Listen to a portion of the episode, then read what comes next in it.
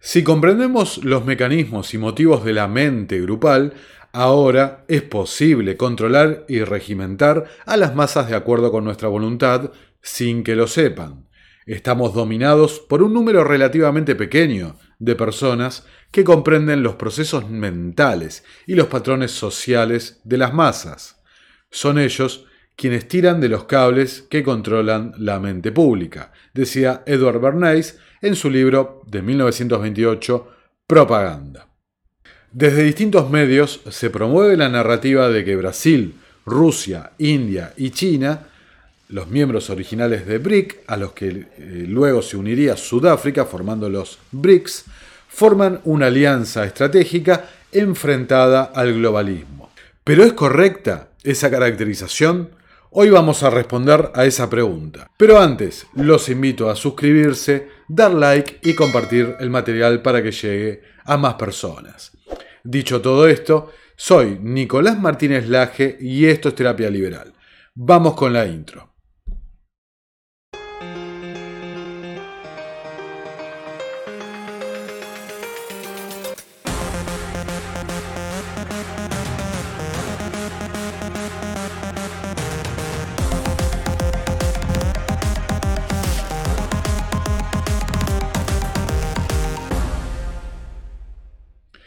Está documentado que distintos carteles, ya sean financieros, energéticos, industriales, tecnológicos o farmacéuticos, han moldeado varios de los eventos claves de los últimos 200 años, ya sea la creación de la Fed, ambas guerras mundiales, los acuerdos de Bretton Woods, la Guerra Fría y tantos otros más.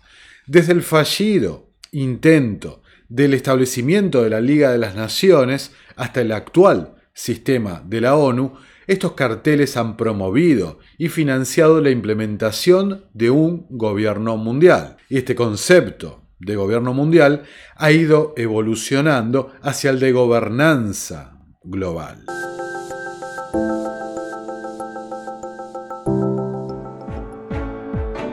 The world is increasingly complex and interconnected.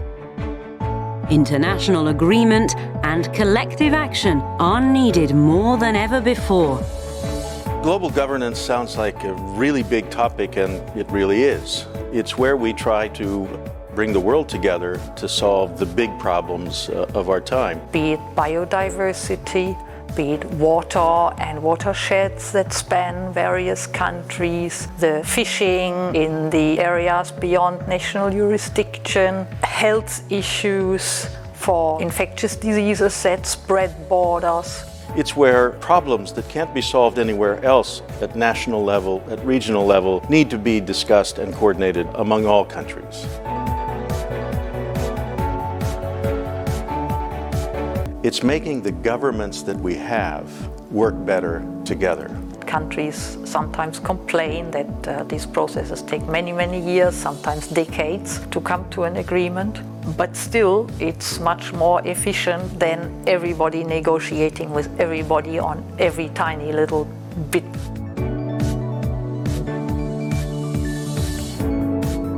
A very important principle, we call it the multilateral principle. Every country really has one vote. It's very inclusive because in the UN system, every country has the same right to speak.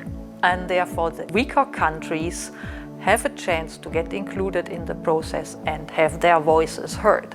It gives the small island developing states, for example, who are most exposed to the ravages of climate change, who could be literally made to vanish. It gives them the strongest position to dialogue with the other nations. Because the world is so complex, we have to take this bull at the horn and really work together and really bring everybody on board to, to get the solution to these problems. And to have an inclusive solution will take longer.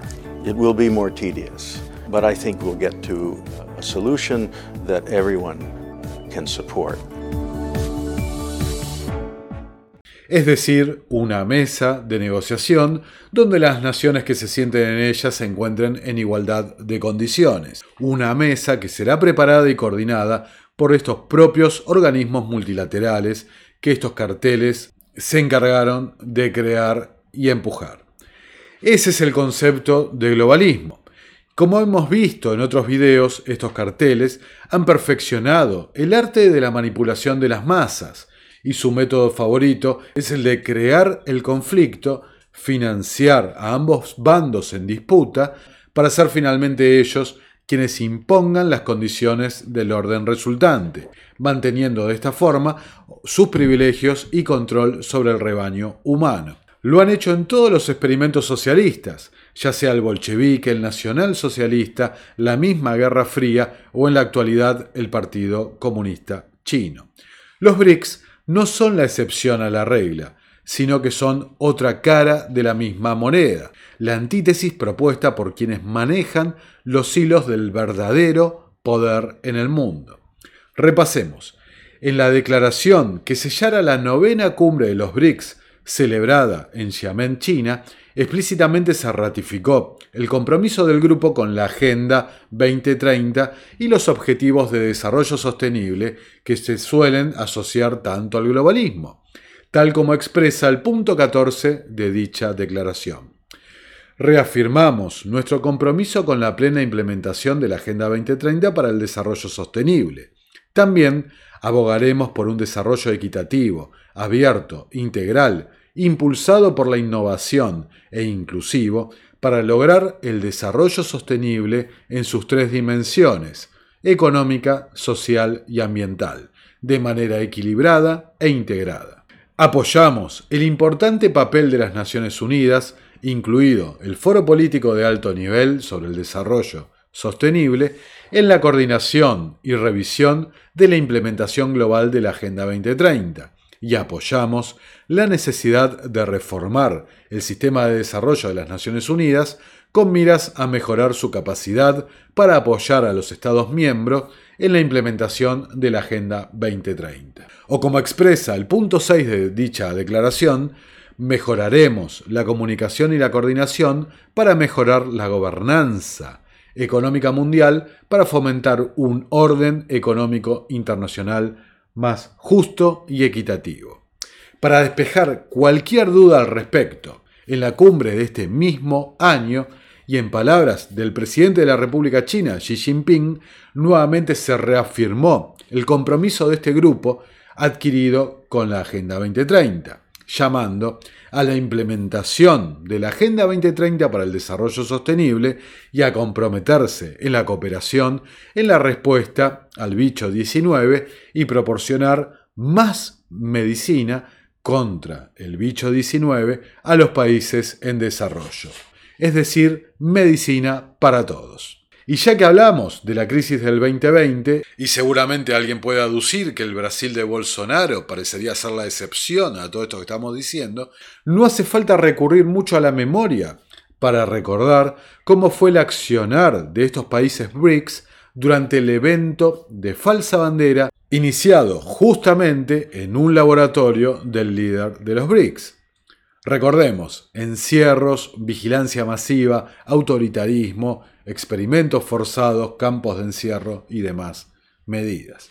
Más importante aún, el total compromiso en la implementación del modelo tecnocrático en cada una de las jurisdicciones de los países BRICS. Recordemos, como dijimos antes, el sistema de vigilancia total en China, con créditos sociales y demás, el seguimiento vía QR de todos los bienes de consumo en Rusia que hemos hablado en otro video, o la implementación de identificación digital y dinero electrónico en la India, financiado por la Bill y Melinda Gates Foundation, ¿no? Casualmente, entre tantos otros ejemplos. Los BRICS entonces representan la antítesis, y para ejercer ese rol de oposición, oposición controlada justamente, deben oponerse o criticar al hegemón.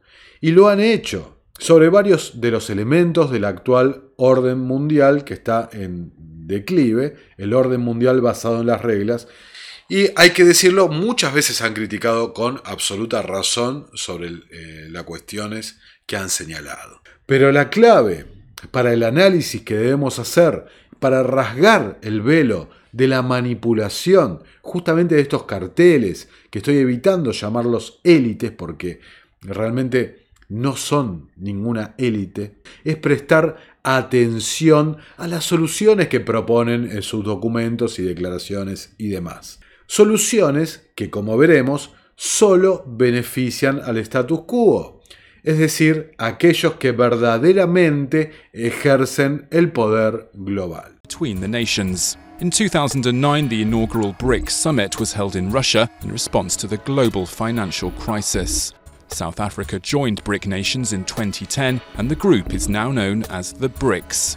It's predominantly an economic partnership rather than a political alliance. Together, these countries make up 40% of the world's population.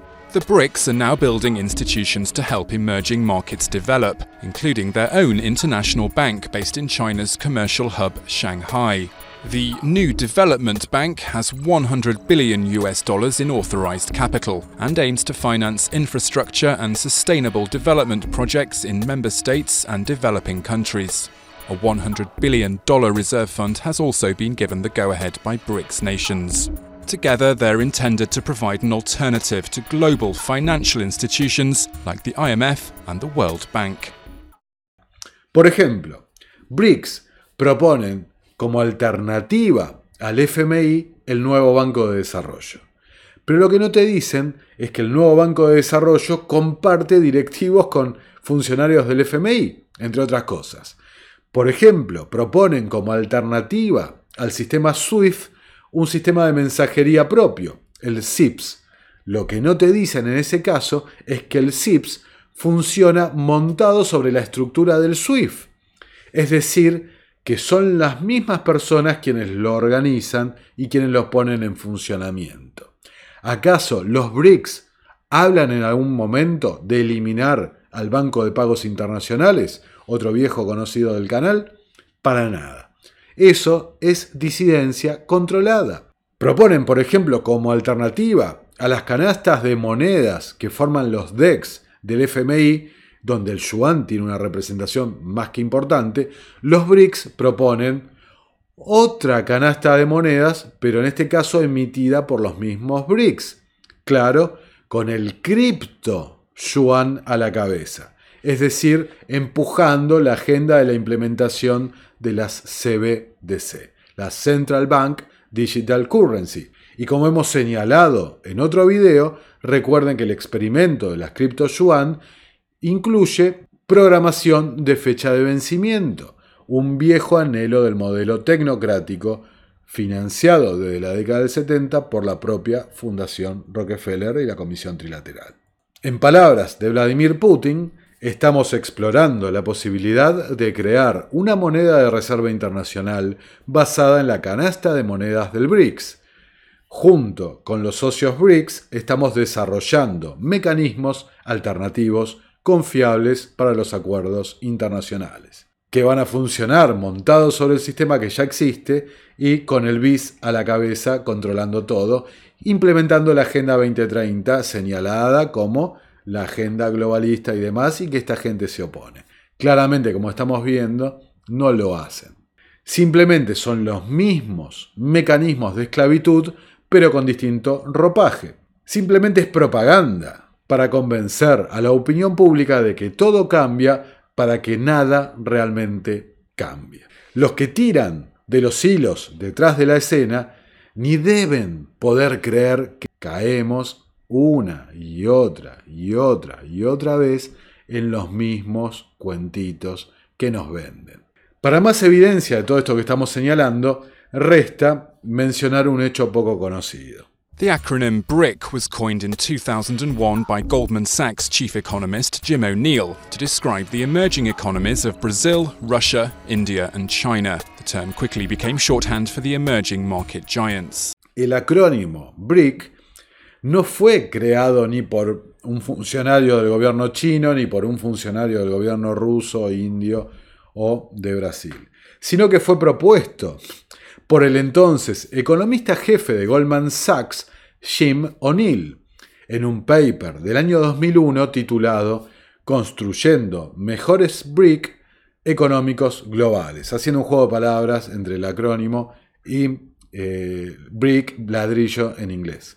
Allí, O'Neill identificó a Brasil, Rusia, India y China como los países que liderarían la economía mundial para el año 2050, otro año clave en la agenda globalista.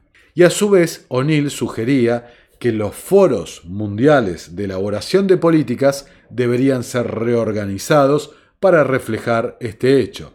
Es decir, se estaba refiriendo al Foro Económico Mundial, Club de Roma, Club Bilderberg y todos estos foros y organizaciones de la que tanto hemos hablado.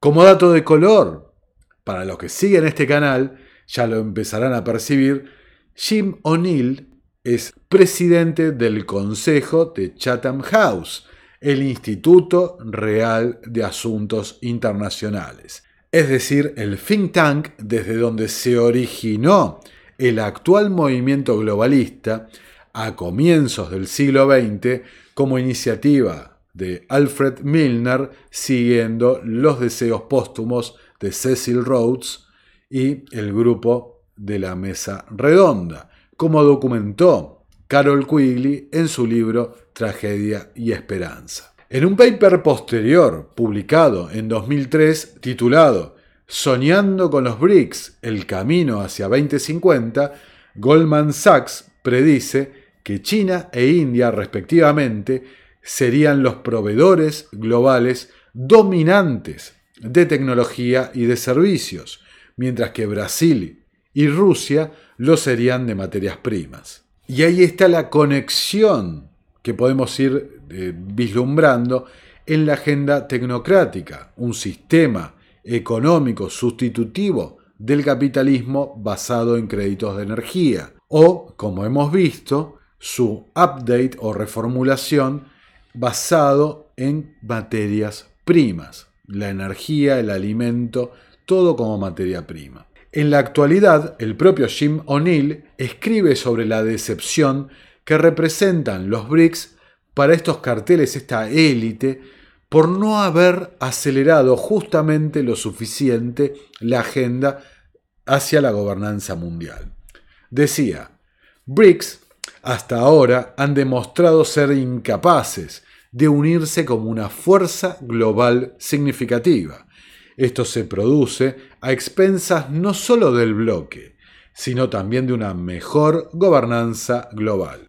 Como dice un viejo adagio legal, a confesión de parte, relevo de prueba. Al igual que la reciente reunión del G7 ocurrida en Alemania, no hay ni una sola parte de la agenda globalista que no sea impulsada o por el G7, el bloque OTAN podemos decir, o por el bloque BRICS como estamos demostrando. Como expresa el comunicado conjunto que sacaran eh, en estos días el G7, tras su reunión del 2022 en Alemania, decían, los compromisos que asumimos hoy marcarán nuestro camino hacia un desarrollo sostenible y una recuperación económica inclusiva y un futuro próspero y pacífico en línea con la Agenda 2030.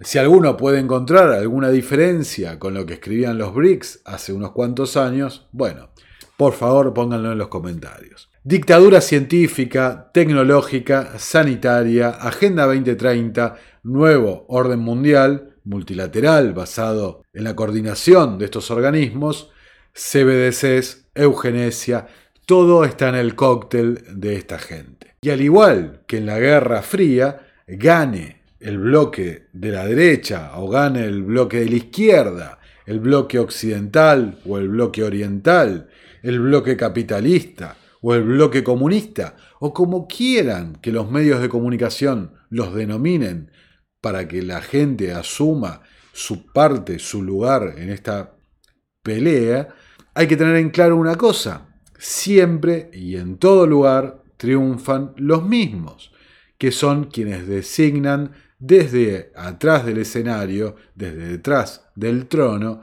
marcan la agenda y los compromisos a asumir. Gane quien gane, siempre ganan los mismos. Y para reforzar este punto, fíjense los que vieron el video de la semana anterior que hablaba sobre los carteles petroleros, la conclusión de ese video era que en 1973 se había hecho una maniobra para manipular el suministro para aumentar los precios, una maniobra que incluía un conflicto militar, que en estos días prácticamente se ha confirmado lo que dije en ese video. Nuevamente se ha manipulado el suministro, nuevamente los precios se han inflado artificialmente, luego de una eh, simulada confrontación dialéctica periodística entre el presidente de los Estados Unidos, llamando a aumentar el refinamiento, aumentar, eh, hablar de ganancias extraordinarias de las petroleras y esto que lo otro. knows Exxon's profits.